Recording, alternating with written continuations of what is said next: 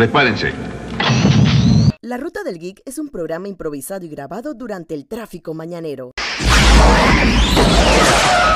Un momento, ¿qué está haciendo, Doc? Somos los mejores, los más apuestos y los verdaderos. Jorge Atencio y Alicia Roger les darán sus opiniones sobre lo último en la cultura popular. ¿Para qué necesita Dios una nave? Saldremos a pasear. Pues dile a ella que venga, ella también debe interesarse. Les advertimos que pueden haber comentarios o palabras fuera de tono, sonido ambiente muy alto, pero lo más importante, hay spoilers de las últimas series y películas. ¡Uy, sácanos de aquí! A donde vamos no necesitamos caminos. Here we go. Hello. Hello. Hola, ¿cómo están? Bienvenidos una vez más al auto de la ruta del geek. Les habla Jorge y Alicia. Hola. Bueno, esta semana no tenemos programa especial, tranquilo, estamos, estamos chilling. Bueno, aunque viene septiembre también está cargado de cosas, eventos grandes. Viene la segunda parte del DC Fandom, viene, está el Batman Day, viene el evento de Hasbro, así que vienen, cuidado que hacemos un par de cositas, cuidado que nos quedamos tranquilitos. Por ahí les avisamos. Por mientras, Alicia, ¿cómo has estado? Bien, he estado un mix entre... Ah, terminé finalmente Handmaid's Tale. ¡Yay! el libro. Uh, sí, no, obviamente la serie no se ha acabado. Oh. Recuerda que, o sea, la serie pasó al libro. La serie está en Uncharted Territory. Hace rato, la actriz, la que diga, la, la actriz, esto sí es, habló que se está filmando la próxima temporada. Margaret Atwood, la autora, sí escribió una secuela, Los Testamentos, Los Testimonios, algo así. Pero eso es 15 años después de Handmaid's Tale, por lo cual la actriz principal que salió del Hombre Invisible, ella sí dijo que no cree que toquen el tema o puede que Hulu considere utilizarlo para hacer una serie posterior. Pero lo único es que sí el libro, la segunda parte del libro, sí a cierto grado spoilea al final si la serie se fuera por esa línea. Ujú. Esto, pero sí, finalmente terminé eso, sí que ahora me estoy leyendo finalmente el primer volumen de The Wicked and the Divine. No me está gustando. Es horrible. No sé, o sea, tal vez después de cuántas temporadas lleva la serie Lucifer. Bueno, yo he visto dos y media, Ajá. pero igual yo creo que ya yo me acostumbré a esa versión de Lucifer versus esa cosa que sale en The Wicked and the Divine. No lo he leído, he querido leerlo. Leí el primer capítulo, pero no es que supuestamente es galardonada y todo, y yo por eso es que "Ey, voy a aprovechar a leerla. Está en Comixology Unlimited porque en realidad siempre hemos tenido chance de comprarla, pero nunca al final me decidía, porque era cuando estaba leyendo Morning Glories. Ajá, Pero el asunto es que no gusta. So far, no gusta. ok. Estoy más, bueno, y fuera de eso, esto, a ver qué más ha estado ocurriendo en mi existencia.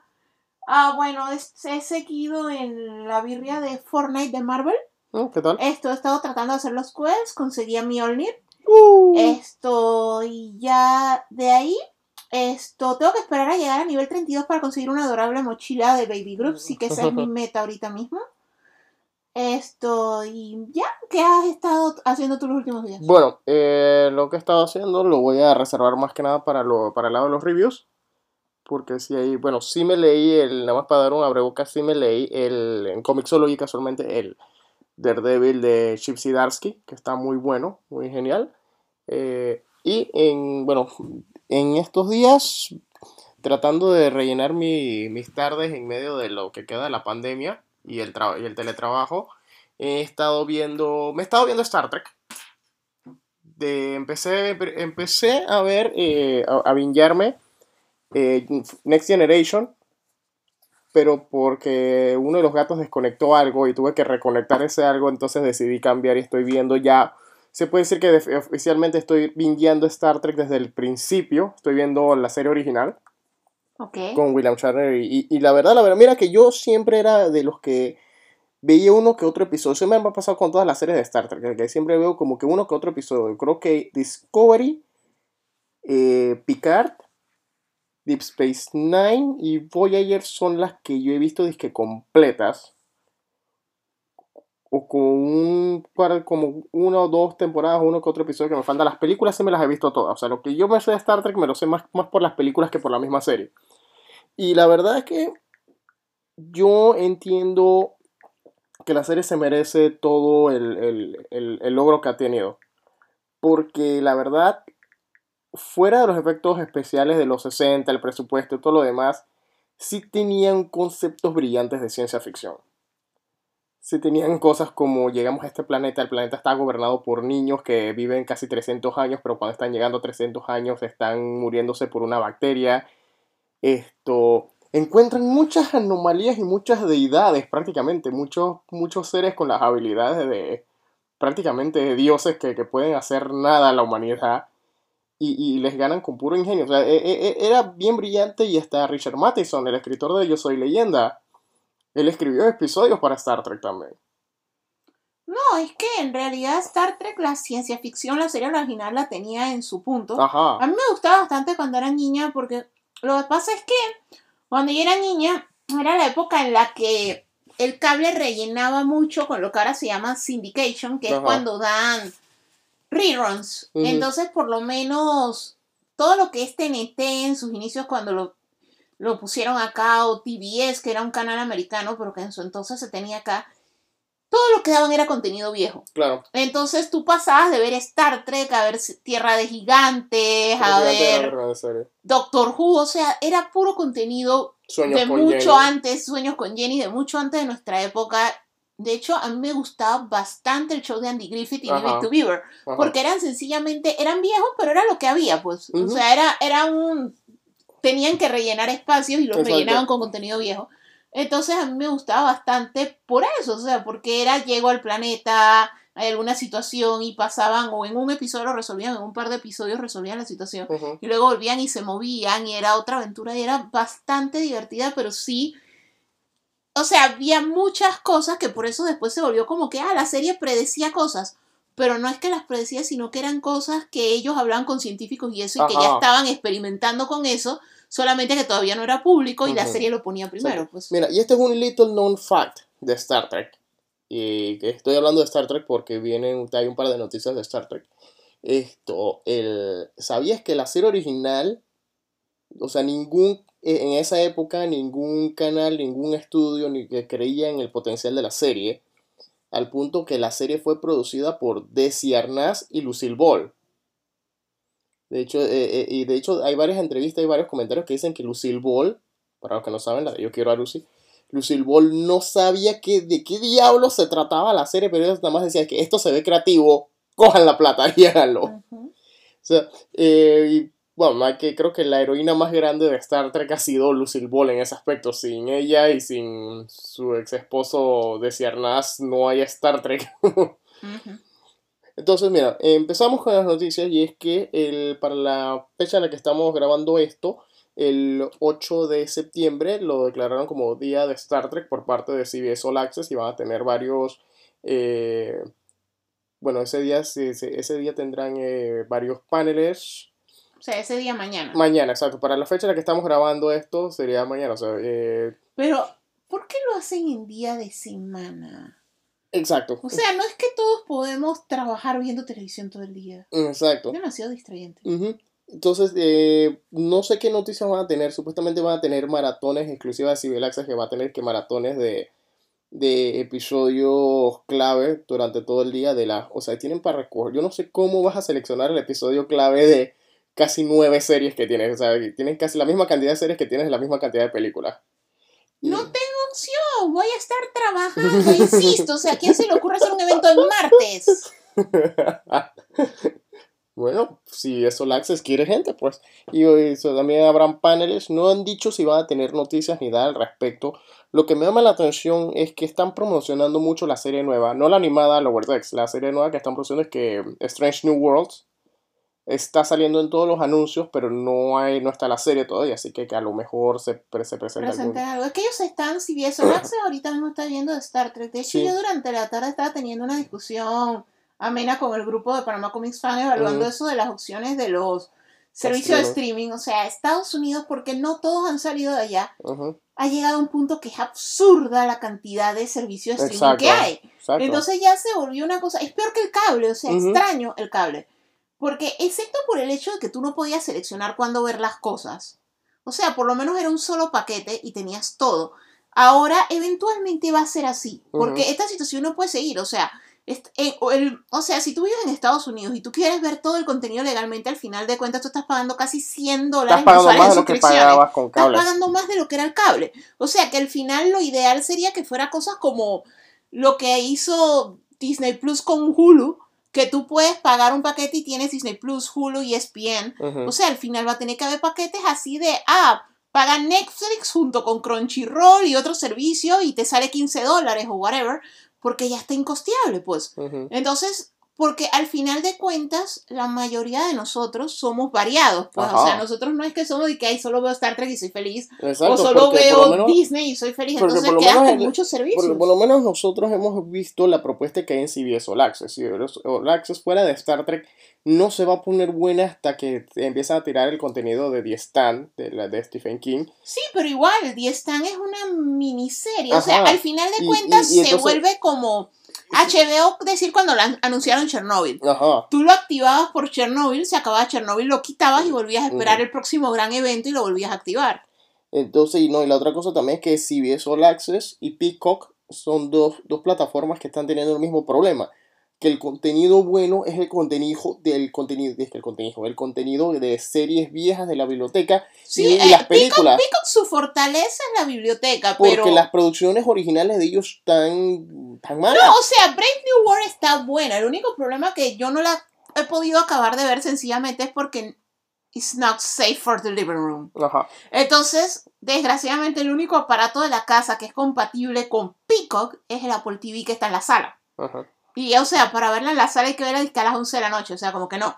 Entonces, pero esa serie, en realidad, a nivel de producción, sí estaba bastante bueno. Ajá, y entonces en el caso de CBS All Access tiene, como te digo, fuera de Star Trek y Dimensión Desconocida, tiene una que otra serie que como que llama la atención, pero son de las que, bueno, fueron buenas porque no sabemos si es que las hicieron en formato miniserie o de verdad no, pas- no pasaron de la primera No, es que temporada. CBS todo lo cancelaba, o sea, es el canal, es la cadena que canceló Jericho. Ajá, y entonces fuera de eso, la otra cosa también es que CBS All Access tuvo que hacer lo mismo que hizo HBO, que tiene Hobbs, porque tiene el contenido de Comedy Central, el contenido de MTV, que es puro reality show, así que no te pierdas de mucho, y el contenido del el canal del Smithsonian para poder rellenar y, y- y estar como que a la altura, y aún así todavía, todavía le, se queda Es corto. que el- yo siento que el Network Television, o sea, literalmente Y entonces, Porque CBS es un canal abierto, o sea, Ajá. CBS en Estados Unidos, tú tienes tu televisor con tu antena de conejito y tú coges CBS. ajá, Los canales abiertos de Estados Unidos deben irse for the wake de lo que hizo CW. ajá, O sea, tengo el app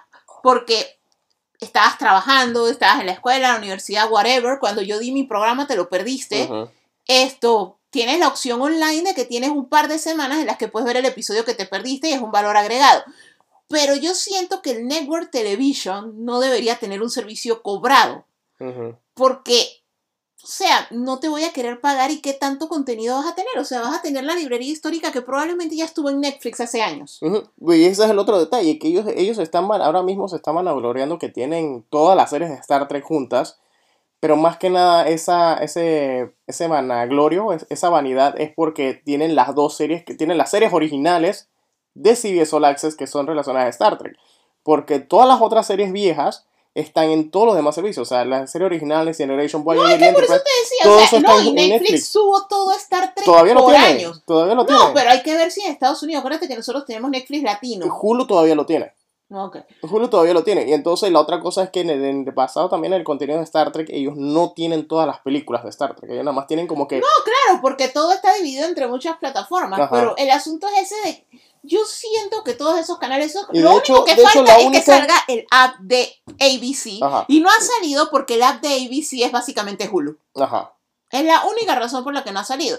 Porque de hecho ya Hulu no es que tiene tanto contenido de los otros networks. O sea, Hulu tiene es ABC y lo que solía ser Fox. Exacto.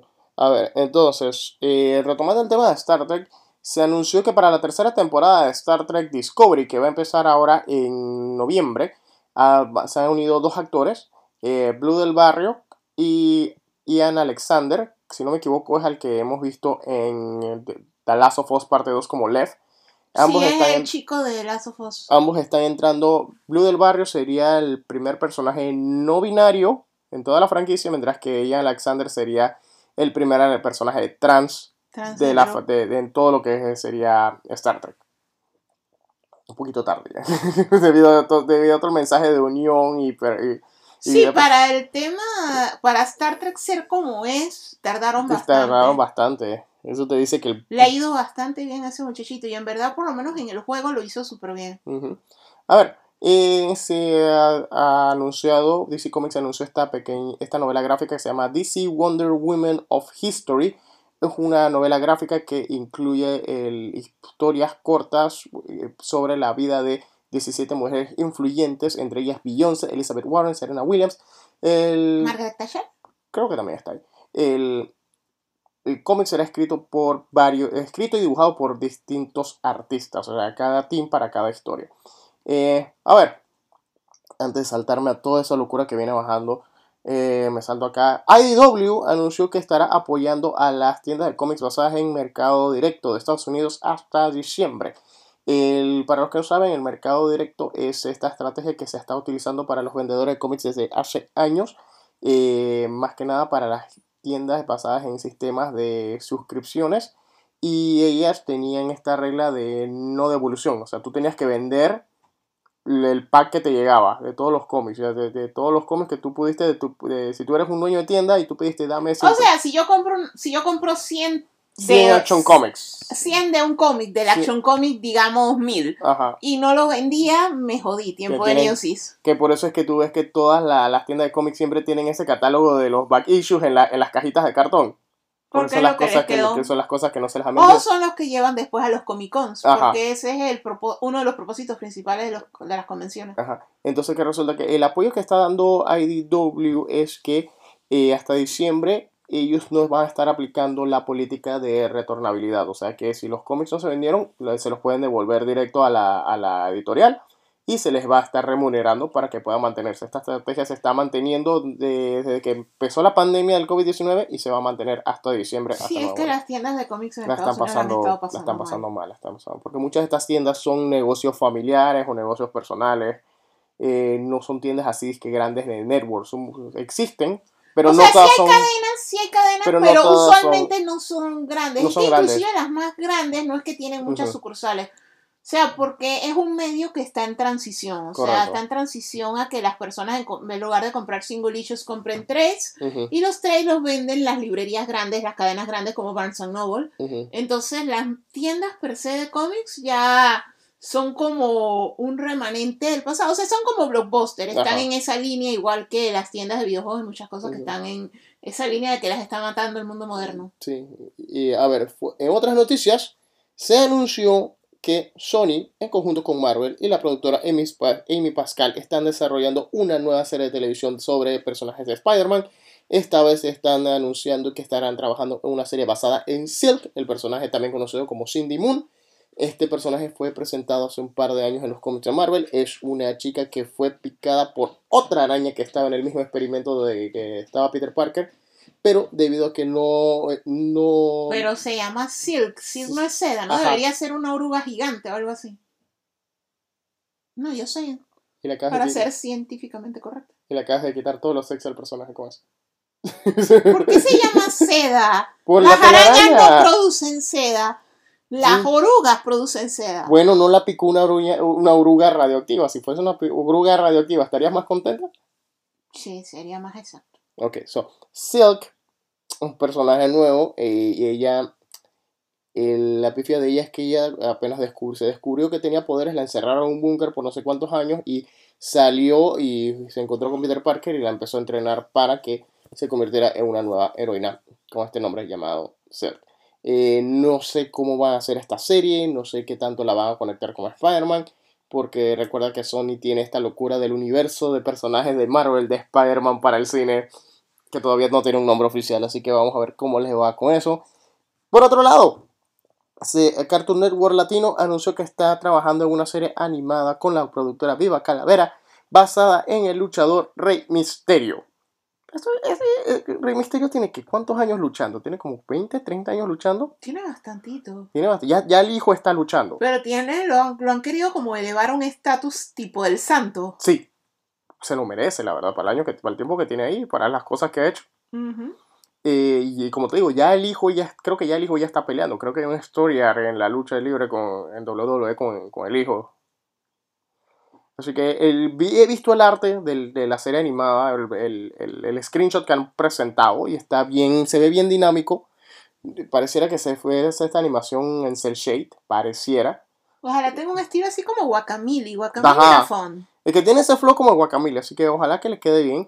Esto por otro lado tenemos que para el segundo evento del DC Fandom, que este es el que va a estar más enfocado en los fans, esto es lo que sí será como el verdadero Comic Con, solo que sin los anuncios, porque los anuncios se dieron en el, la primera parte del evento, van se estará realizando una lectura, una reactuación de un episodio de la serie clásica de Superman de los años 40 eh, la, serie animada, la serie de radio de Superman de los años 40 es bien influyente ya que gracias a ella trajo elementos que en el cómic no estaban, pero que se convirtieron en elementos básicos de Superman. O sea, la kriptonita no apareció en el cómic, apareció en el programa de radio. Eh, Jimmy Olsen no apareció en el cómic, apareció en el programa de radio. Y, solo, eh, y era para poder establecer más historias dentro, de, dentro del contexto de un, de un, programa de radio. En, el, en este caso, para el DC Fandom, la lectura del episodio o la reactuación del episodio eh, tendrá la particularidad de que en diferentes momentos habrán tres actores interpretando a Superman slash Clark Kent, entre ellos Tim Daly, que fue la voz de Superman en la serie animada de 1996, Wilson Cruz, que casualmente de Star Trek Discovery, y no me acuerdo qué otra serie él salía, creo que... Ah, creo que en American Horror Story o, en Killing Away Murder, una de esas dos. So, está están Tim Daly, Wilson Cruz y Daniel Day Kim de Lost. El coreano de el coreano de Lost. Eh, a ver, so, el siguiente punto se anunció, apareció un. Ya empezaron los cómics y los libros ya están siendo publicados del evento de Doctor Who Time Lord Victorious. De hecho, publicaron un infograma y esa cosa está enferma. Como se ha dicho, no tienen, para los fanáticos de Doctor Who, no tienen que verlo todo porque en realidad es que son casi, son como que historias contenidas, pero con una narrativa o un elemento que está siendo recurrente que conecta todo. No hay que verlo todo, pero la idea, la gracia es que todo uno tenga la experiencia completa. Eh, los que estamos fuera de Inglaterra, mm, literalmente nos jodimos porque no podemos ver las obras de teatro interactiva ni los shows interactivos. Ah, es como Kingdom Hearts, que son como sopo cosas, de las cuales como mil son exclusivas de Japón y entonces nunca puedes vivir la experiencia completa. exacto, pero por lo menos mira esta cosa, estoy viendo el infograma, entonces empieza es que hay un hay un life experience pero que supuestamente dicen que no estaba conectado, pero ahora sí está conectado porque vamos a aprovechar que se está acabando la temporada de eso para conectarlo. Esto, hay una historia o un cómic que es exclusivo de las revistas de Doctor Who Magazine que también está conectado. Entonces están los libros que publican, están los audiolibros, están los cómics, están el... Ah, y también va a tener mercancía porque va a tener sus propios Daleks de peluche de esa, de esa cosa. Esto, o sea, se ve masivo, se ve interesante, mm, pero todavía tienen que especificar la narrativa de toda esa, esa locura que está empezando a hacer con el Doctor Who, pero sin duda será épico entonces, retomando acá, bien, eh, como ya para el momento de esta grabación, ya se anunció que el actor Robert Pattinson, bueno, esta fue la cosa, las filmaciones de la película The Batman ah, se habían reanudado luego de haber sido suspendidas por la pandemia. Eh, pero entonces después se anunció, esto fue lo raro, porque primero se anunció... No, se anunció que una, persona, del equipo de la filmación, o sea, no especificaron quién era, se había sido contagiado del COVID-19. Y a las dos horas dijeron que era Robert Pattinson, pero... No, dijeron que Robert Pattinson estaba, o sea, eso no, no necesariamente es que él era el que estaba infectado, o sea, puede ser que él también estaba infectado con y con él son dos. Exacto, e, exacto, es que no han dicho si Robert Pattinson era el único, o si eran dos, o si eran tres, y cuando le han preguntado a la gente de Warner que, que si tienen confirmación de que si era Robert Pattinson, o qué pensaban sobre la situación de Robert Pattinson, Warner simplemente ha dicho no comment. Eh, por otro lado, esto se había rumorado, el día que estalló la noticia, se había rumorado que supuestamente Warner iba a continuar la filmación de las escenas que se pudieran hacer sin Robert Pattinson, pero luego, de, eh, luego dijeron que eso era falso, que la, la, filmación se ha suspendido nuevamente. Esto, no sé, Alicia, ¿qué piensas de ese aspecto? Bueno, es que en realidad si una persona lo tenía, considerando que algunas escenas las graban en estudios cerrados, como todos sabemos, el coronavirus, o sea, es más fácil evitarlo si estás en espacios abiertos, por el tipo, por la forma en la que él se contagia. Entonces, si una persona lo tenía y se contagió, entonces lo mejor es parar para no poner en riesgo a los demás, porque al final de cuentas, personas como Robert Pattinson son jóvenes, atléticos y eso, pero pueden tener a sus cerca familiares o alguien que sea segmento de riesgo. Inclusive dentro de los staff de las películas, no es que todos tienen 25 a 30 años y son sanos y jóvenes. Muchos de los técnicos ya han dado varias vueltas al sol. Técnicos, los stuntmen, los, los escenógrafos, mucha de esa gente ya ha estado bastante veterana. Así que vamos a ver cómo se desarrolla el drama de Eddie Batman. Por Porque por lo menos sabemos que van a estar parados por 10 días, que es el mínimo que deben estar parados por... O sea, esto, como ellos están en Inglaterra, Inglaterra tiene su... El Reino Unido tiene sus reglas. Si hay una persona sale positiva en cualquier tipo de lugar, por 10 días debe estar en cuarentena. Entonces, después de esos 10 días se le hacen otros exámenes y hasta que el examen no salga negativo no puede volver a trabajar. El asunto es que como es un estudio, eso no solamente va a tener efectos en The Batman, va a tener efectos en todo lo que se filme en el estudio. Exacto. Entonces puede tener estaban filmando en Londres. Sí, estaban firmando en Londres, estaban firmando en Livingston Studios. Los estudios de Warner que están allá, ¿no? Los que usaron para Harry Potter. No, están en Livingston, se llama. Ok, ok. Ok, entonces eso es lo único que... O sea, ellos tienen que tener dos test negativos en un periodo de 72 horas después de los 10 días. Ok. Entonces, es un periodo bastante largo.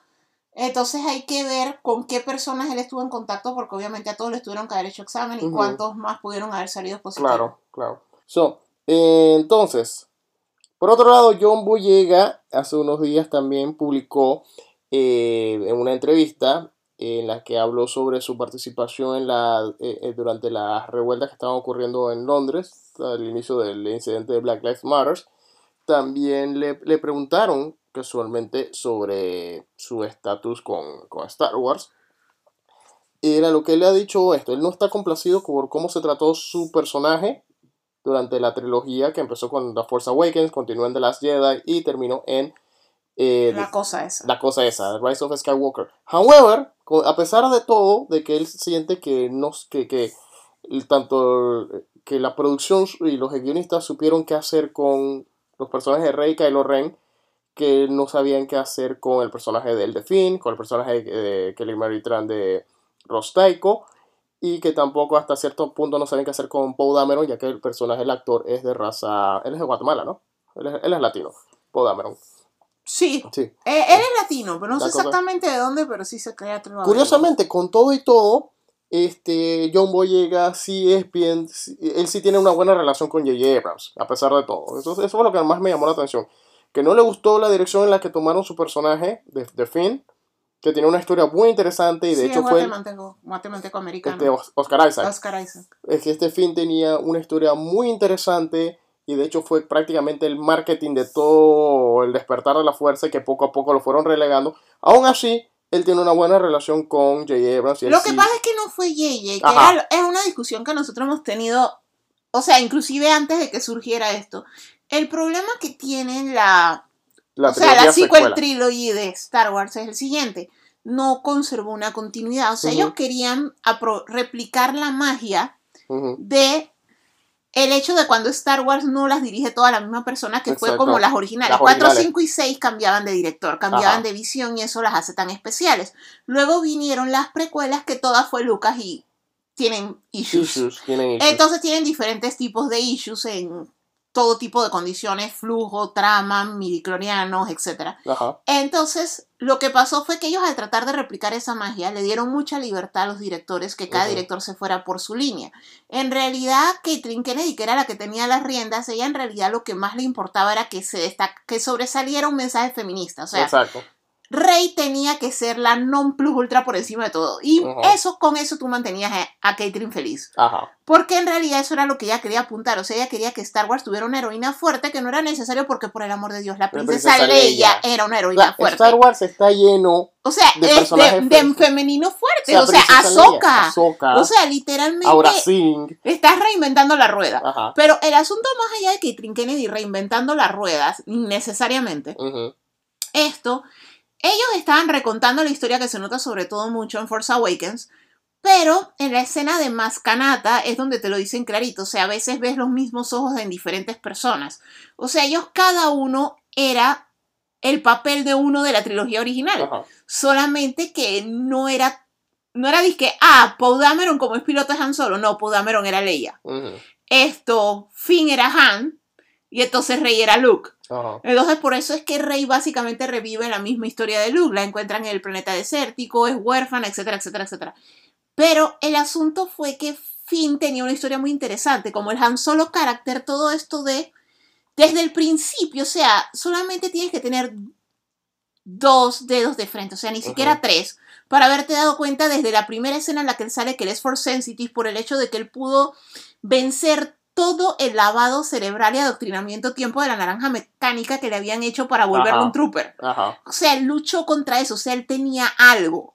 O sea, y tú notas la empatía que él tiene, cómo él siente las cosas. O sea, que él era force sensitive, siempre estuvo ahí. Siempre estuvo ahí. Pero la cosa es que eso era la línea de JJ. Ajá. O sea, JJ iba por cierta línea. Ryan Johnson agarró Star Wars para hacer de las Jedi y él hizo un total fuck you JJ, como dice. Kevin, Kevin Smith. Kevin Smith, y sencillamente fue estos dos personajes yo los mando en un side quest de relleno que Es al que- que le gusta le gusta y al que no no que es totalmente eliminable y sencillamente destruyó el Es que personaje. por- exacto, es que por lo menos si le hubiesen dicho, lo, si lo hubiesen dicho de una manera bien marcada a Ryan Johnson, de que si vas a hacer un side quest con Finn, tiene que por lo que menos sea relevante. que sea relevante, o que por Que lo menos que aporte, o que por lo menos tenga una escena de él usando una habilidad relacionada con la fuerza para que confirme lo que se estableció en la película anterior. Cosa que no lo hizo, y entonces el arco de él en la tercera película, en el, el Rise of Skywalker, en vez de tener un arco relevante, es su arco se limita a. Estoy buscando a Rey para decirle que yo soy for sensitive, para que entonces allí, en la tercera, en medio de la vaina, todo está crítico y todo eso, el mundo se va a acabar. ¿En qué tiempo Rey le va a enseñar? O sea, lo que realmente debió haber pasado es que en algún momento, No, entre la 1 y la 2, y o sea, cuando... eso, no, o sea, que en algún momento, o sea, a ti te muestran todas esas escenas de que Leia está entrenando a Rey. Ajá. O sea, ella debió haber estado entrenando a Rey y a Finn. O sea, tal vez, o sea, obviamente Rey es una Savandi, es la súper mejor cosa de este lado del Baby Yoda. Ajá. Y Finn tal vez no iba a ir a su ritmo, pero igual, o sea, por lo menos lo hubieras podido aprovechar. Exacto. Pero no, o sea, esa línea a Ryan Johnson no le interesó para nada. Y él sencillamente, y es, es contradictorio porque él toda su película se trataba de mostrar algo igual que Kathleen Kennedy, totalmente innecesario que era, cualquiera puede tener la fuerza sin ser Skywalker, Skywalker. por el amor de Dios. Nosotros vimos un templo Jedi lleno de Padawans que Y- después mató Anakin, Él que Skywalker. no eran Skywalkers. O sea, O sea, Skywalker mató a los que no eran Skywalker. o sea, y, y todo el que ha visto Clone Wars también vio cualquier cantidad de otros Jedi. Vimos el templo Jedi, vimos a los maestros Jedi y ninguno, coño, es Skywalker. O sea, tú no necesitabas agarrar un niño de un planeta X con una escoba para mostrármelo. O sea, tienes a freaking Finn. Y no me tienes que redundar, ya sabemos. Obi-Wan no era Skywalker, Yoda no era Skywalker. O sea, desde el inicio de Star Wars te están diciendo, ok, esta familia es especial y hay una profecía relativa a ellos y whatever, but no son los únicos. O sea, y literalmente cuando te muestran la edad de oro de los Jedi antes de su caída, igualmente te muestran, no, No son son, los únicos. Entonces, no te vayas por la tangente, no te vayas al planeta X a buscar un peladito y aprovecha que tienes a. Ujú. Después, la última historia, haces la misma vaina, presentas a la hija de Lando que ni siquiera, o sea, Que le dicen estable- que nunca lo establece o sea, te enteras leyendo la si guía te visual. comprabas la guía visual, Te si no te la que- comprabas, Te no lo enteras que es la sabes. hija de Lando, pero entonces si tú ves en la guía visual que es la hija de Lando, pero tú ves el final del Rise of Skywalker y la escena que él tiene con ella al final, tú te Queda quedas que qué diablos vas a hacer con tu hija. Queda, queda súper raro, pero también es el asunto de que ellos también, o sea, que lo que te están diciendo es, ese es la nueva orden Jedi. O sea, esos son los Jedi que en algún momento, si se hubiera llevado mejor la historia, Rey va a entrenar. pero ni Porque son los que eso. resistieron el brainwash y eso. Pero no lo tocaron porque la película tenía que ser corta para que los cines pudieran dar más tandas. Eso ya es Bob Iger. Y la película tiene que estrenar en freaking diciembre, aunque estamos atrasados, aunque se cambió el director, aunque hubo cortes, que al grado de que ellos en Tunisia tenían al editor en una tienda de campaña cortando la freaking película mientras JJ filmaba sencillamente porque Bob Iger tenía que sacar la freaking había- película en diciembre. Exacto, y había tanto potencial solamente con ese título, el Rise of Skywalker, para que todo se fuese a la porra en la última media hora. Y no hablemos del beso innecesario, o sea, todo, todo, todo se fue a la porra. So, hablando de John Boyega, que como él ha estado diciendo, una de las declaraciones que él hizo fue que él siente que él se ganó su, su participación en Star Wars o que él estuvo metido, o, o- o toda la situación que él vivió durante Star Wars se basa en que el man es negro, él es de raza negra, independientemente de cómo se trató el trabajo. No es porque es negro, o sea, mira todo lo que se ha vuelto Lando. O sea, Lando se robó Sí. la freaking porquería esa llamada solo. Sí, o pero- sea, y se la ganó siendo de Ajá. color. Sí, porque blanco pero- no es. Exacto, pero él se refiere no solo a lo que pasó con el personaje, sino a cosas behind the scenes. Ok. Cosas como tanto lo que fue la, la misma producción y el, el descuido por parte del estudio de referente a fin. Lo cual, cuando él publicó esto en Twitter, prácticamente no lo, no lo tuiteó de esta manera, pero alguien le contestó a John Boyega por redes sociales y le dijo, prácticamente le dijo, comparemos notas. Adivina quién fue. ¿Quién fue? Ray Fisher, que tiene su turbia relación con la producción de Liga de la Justicia y que dice que Joss Whedon y que Jeff Jones lo trataron mal en la producción. ¿Recuerdas ese, ese, ese, bochinche? Sí, exacto, que él estaba, pero que ya se probó, porque ya O sea- Zack Snyder lo dijo, él sí era el corazón de la película. Ajá, o sea, la, la diferencia es es que- él sí era súper relevante, pero la película esa no bueno, fue la que entonces, vimos. ¿qué, qué pasa? Que como él, él, él se quejó públicamente al, al comportamiento de, de Joss Whedon, que lo calificó como poco profesional y al igual que de Jeff, y, eh, de Jeff Jones, que es el ejecutivo principal de DC Comics en, durante la producción de esa película, él siente que, o sea, él está yendo a todo lo que sea, a- a- esto es lo esta es la cosa por la que me está cayendo mal, un poquito mal Ray Fisher. O sea, él tiene derecho a pelear por sus derechos y por si él quiere denunciar que hubo eh, tratamiento poco profesional e incluso tratamiento en base a, a racismo en la película, él está en todo su derecho de pelear. El problema es que cuando le van a preguntar más declaraciones, él se sale con, estoy dispuesto a pelear, pero no puedo decir nada por el contrato de confidencialidad que firmé. Viejo, hace dos tweets dijiste que no te importaba. Y después estás tuiteando de, no lo puedo decir por mi contrato de confidencialidad. Entonces, ¿qué resulta? Se levantó una investigación por parte de Warner. Y entonces en la investigación dicen que Ray Fisher no ha querido responder ante la situación, que no ha querido cooperar con la, con el- con el- con la investigación. Y hoy hace meses también, a veces hace tiempo atrás, había dicho que uno de los problemas que él tuvo con la producción fue que él sentía que Cyborg no debería ser un personaje de raza negra estereotípico y por ende no quería decir la frase clásica de, de, Cyborg, que es ¡Buya! Frase que es popular desde que Cyborg sale en la serie animada de Teen Titans. So, ¿qué pasa? Que él, dice él que en algún momento de la filmación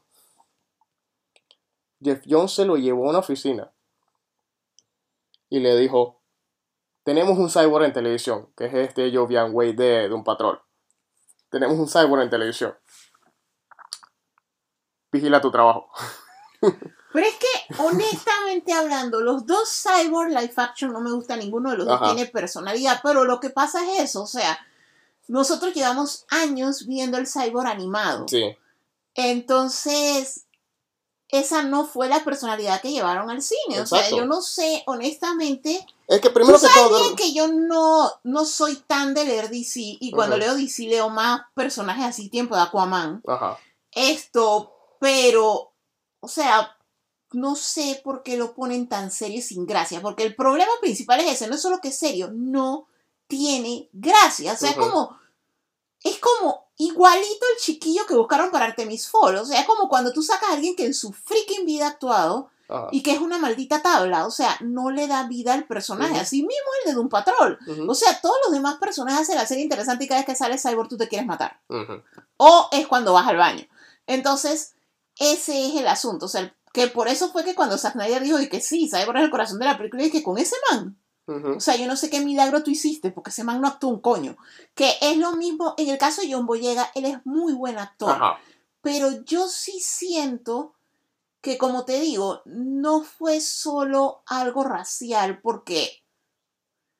Como te O sea, digo, o sea, no hay racial, personajes, siento- personajes de color como Lando y eso, Ajá. recientemente, o sea, te lo digo, o sea, Lando se robó solo. Ajá. De hecho, al grado de que la gente quiere más Lando. Exacto. Y es como el hecho de Ahsoka. O sea, Ahsoka es un personaje alien. Pero tu la percepción que da por cómo está dibujada, cómo se maneja y todo eso es una mujer de color. Exacto. Exacto. Y es un personaje que cada vez tiene más relevancia. O sea, ya de hecho está haciendo la transición a live action. Esto, mira el personaje de Giancarlo Esposito en Mandalorian. O sea, todos queremos más. Y él está reemplazando porque él realmente, como ellos tiraron a Tron, para la época de animación y la época de Rebels, quedó el hueco ese y todos estamos, que damos la vida por el personaje de él y también es un personaje de color. Yo siento que no fue racial, O sea, fue argumental, o sea, sencillamente... En ambos casos, y en el caso de Justice Y League. con todo y todo, con Poe, ellos, y también, mira, mira, hasta en el caso de Poe, fue, como todos los notamos, en Ryan Johnson, y no es que no me guste las Jedi, Ajá. porque las Jedi tiene escenas que Tiene a mí me buenas, encantan, y la he visto varias veces.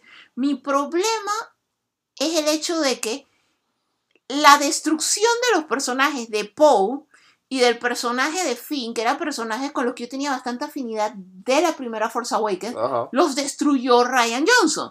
O sea, ¿quién Y- fue el que puso que Poe es un inmaduro, que Poe no hizo caso, que Poe no habló, sino que directamente estaba haciendo su motín en el Bounty? O sea, todo lo de Poe estuvo mal manejado. Ajá. Y de hecho fue parte de la persecución más lenta de la historia, que es lo que hace que la, la trama, o sea, la trama de las dos últimas películas no tiene sentido. O sea, la trama de Force Awakens no es perfecta. O sea, es rehagamos Star Wars, pero moderno, Ujú. edgy, inclusivo, etc. Eso es lo que fue, completamente de acuerdo. Sin embargo, Chuzo, la historia tenía sentido. Pero lo que fue las Jedi no tiene el más cochino sentido entonces- del universo. y- y- y Y, todos luego sabemos- la sigues con Rice, que menos, o sea, Ajá. es como si tú Y todo- agarraras 20.000 monos con 20.000 máquinas de escribir y te escriben esa película. Y recuerda que al final de cuentas el estudio solamente se enfocó en ¿qué es lo que dice el Tumblr?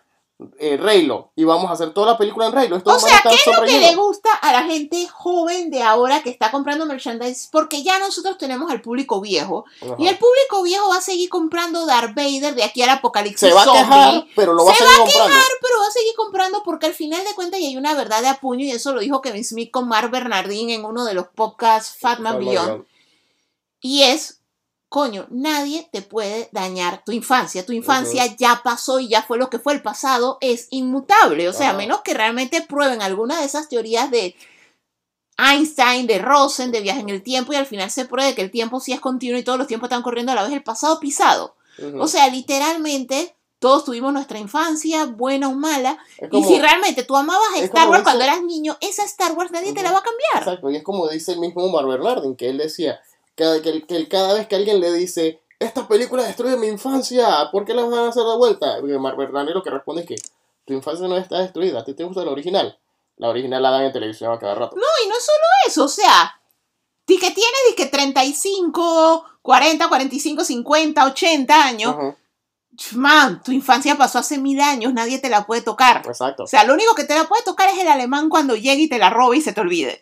Pero hasta antes de que se te olvide, ya nadie te la puede cambiar. O sea, es lo que fue. O sea, sencillamente no veas lo nuevo. Y al final de cuentas lo nuevo ni es para ti, porque la realidad es que lo nuevo es para otras generaciones que ven las cosas distintos. Ajá. Que esa es la razón por la que muchos que amamos, que nos gustaron las precuelas a cierto grado, no nos gustaron esta.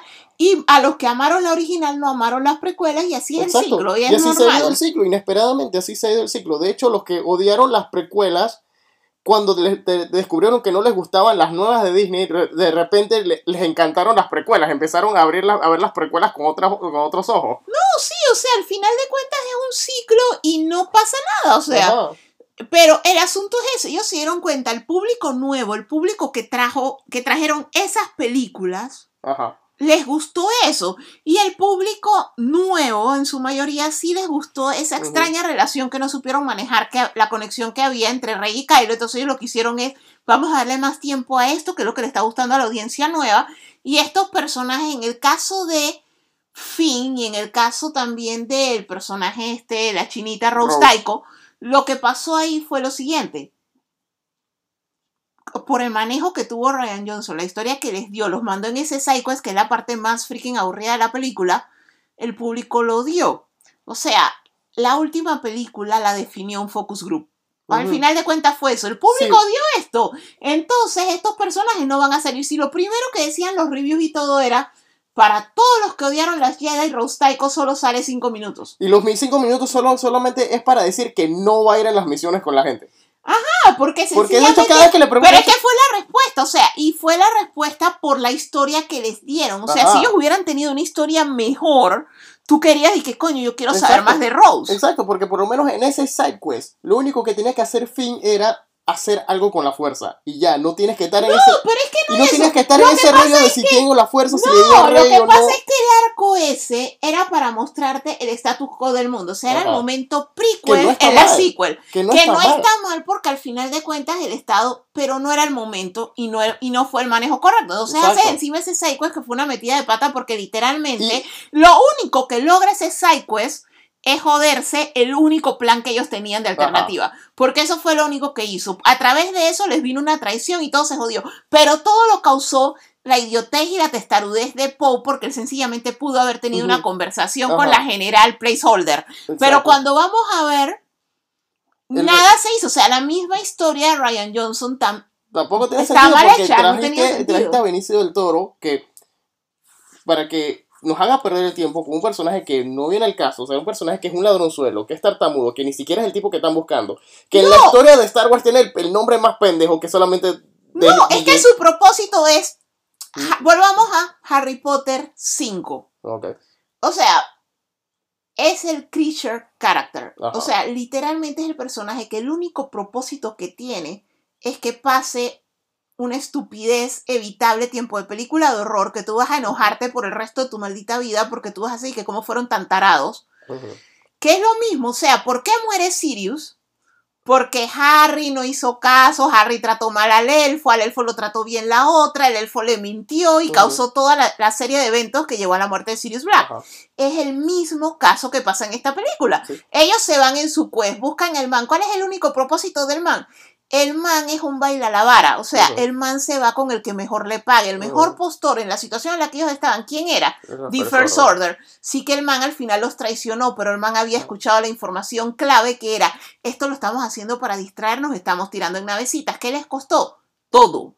O sea, ese era el único propósito. El único, el- no, de hecho, el único propósito de esa historia es demostrar de que el único que, que tiene, el, el único que tiene los balls para matar gente es BB-8.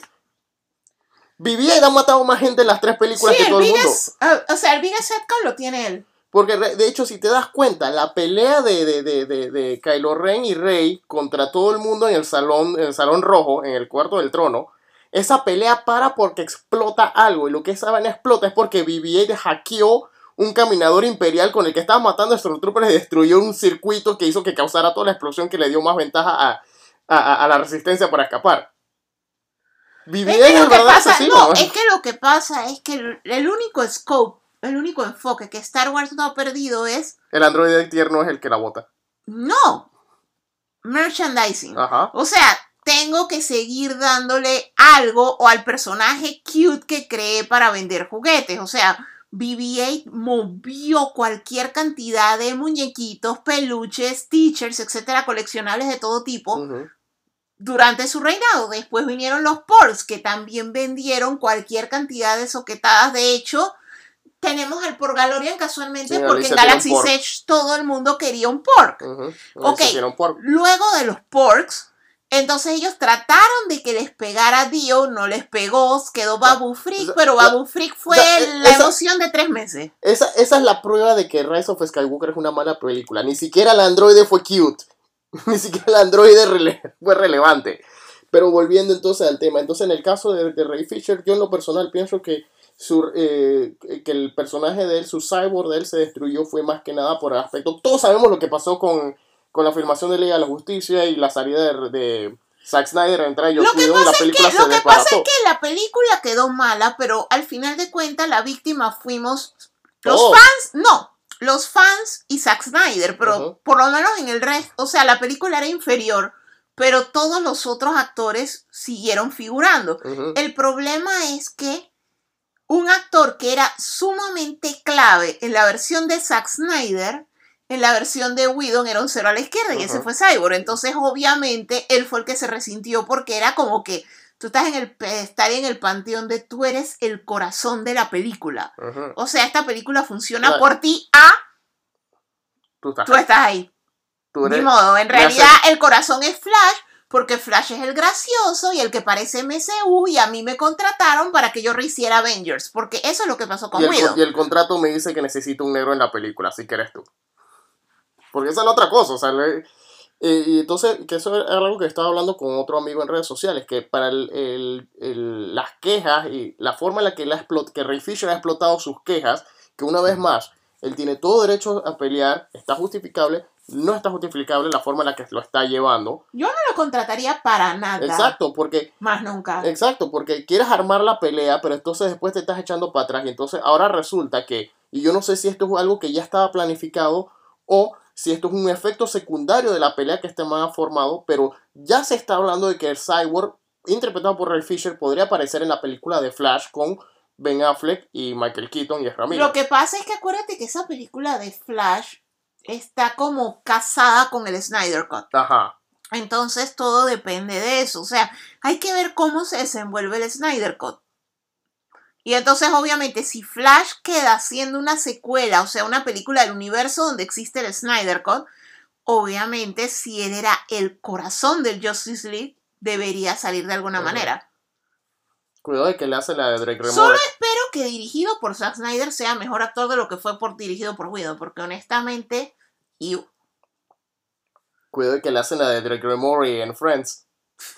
Que por andar hablando mal del guionista, en el siguiente episodio le mataron al personaje en la novela.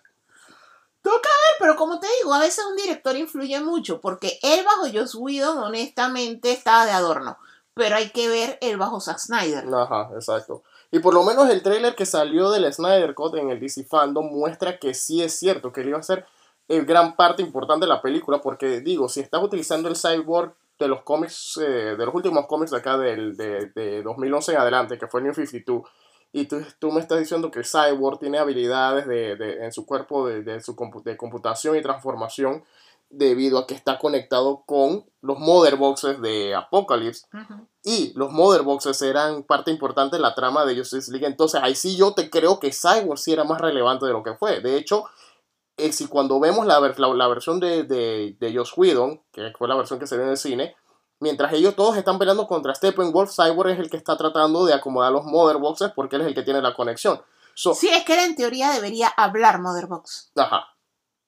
Pero bueno, hay que ver en qué queda tanto la do- las dos novelas, el de Snyder Cut y Ray Fisher acá. So, eh, entonces, vamos pasando a los... eh, bueno, yo tengo este tema, este tema bien breve para tocar aquí.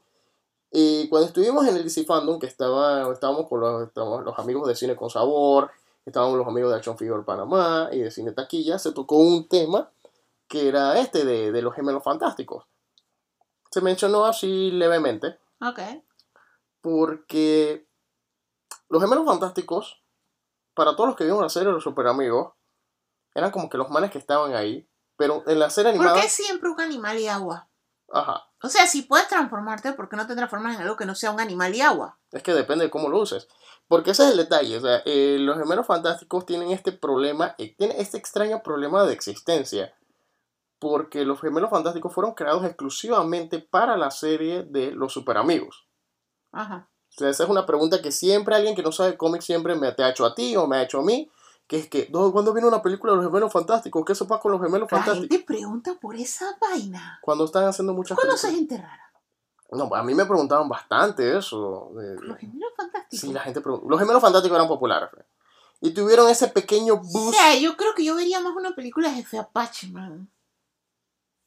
Se pelea con gigantes, sí. Esto, el- en el caso de los gemelos fantásticos, los gemelos fantásticos tienen esta extraña particularidad de que ellos fueron creados exclusivamente para la serie animada de Hanna-Barbera de los Super Amigos, Ujú. como un reemplazo de Wendy Marvin. Wendy Marvin era como los pe- adolescentes que están en entrenamiento, que son héroes en entrenamiento Los que tenían un perro, ¿no? Ajá, super mascota. Y entonces después ellos se fueron, de la nada desaparecieron y entraron los gemelos fantásticos. Los gemelos fantásticos en la serie animada no tenían una historia, pero eran populares porque obviamente se llaman los gemelos fantásticos. Eran ridículos. Eran ridículos y, y vainas, pero tenían bastantes episodios por, y salían todas las series porque eran creados por la productora delante que hacía- la serie. Después de pronto ellos fuera de un otro, de un arte o de una extraña aparición en un cómic en que han sido adaptados ellos no han tenido relevancia hasta que salieron en Smallville y que después tuvieron un cómic el año pasado que se llamaba Wonder Twins pero nunca han tenido o sea gente que vio sus super amigos siempre se ha preguntado cuando no se preguntan cuándo habrá algo fuera de cómics eh, en televisión o película con los gemelos fantásticos la gente se pregunta ¿qué sopa con esos manes? ¿de dónde salieron o qué eran? So, resulta que haciendo una pequeña investigación, los gemelos, eh, eh, cuando, esta- existía, cuando estaba la serie animada de los super amigos, sí habían cómics que se vendían paralelo a la serie Ok. y que tenían tramas y tenían historias aparte de lo que se veía en la serie. En un cómic te explican que, y parecido a como salía en Smallville, que Superman llega al planeta de los gemelos fantásticos y descubre que ellos dentro de su planeta son, son mutantes con esas habilidades de transformación, pero que, quiere, pero que ellos han escuchado las leyendas de Superman que quieren ser héroes y por eso es que Superman se los trae a la Tierra, para hacer honra de la justicia para que los superamigos los entrenen.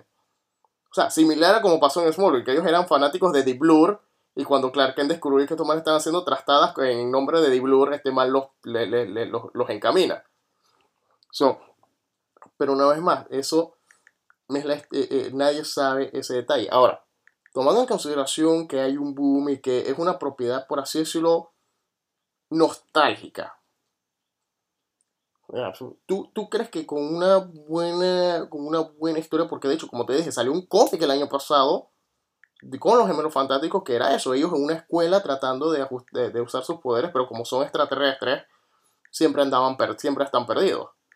Y fuera de un- tu usual arte del ex Rosso, tu parodia de Fantasma del Espacio, de Harvey Berman, abogado, los manes nunca han tenido u- u- un- una salida. O sea, es de que el personaje que los personajes que recordamos que existen, pero no sabemos nada de ellos porque nunca se, le, nunca se nos dio la oportunidad de saber nada. O sea, tienes que buscar el cómic este alterno.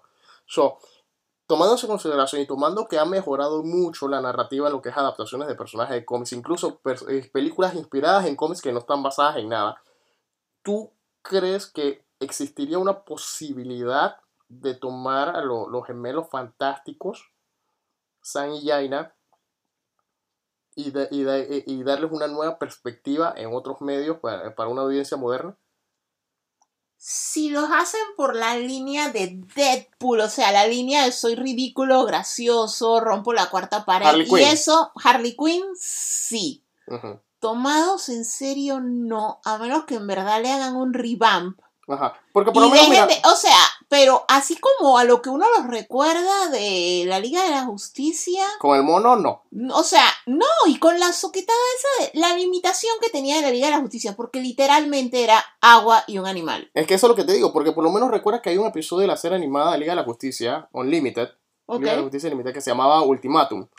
Que este, casualmente el villano de Wonder Woman, Maxwell Lord, tenía su propio team de superhéroes.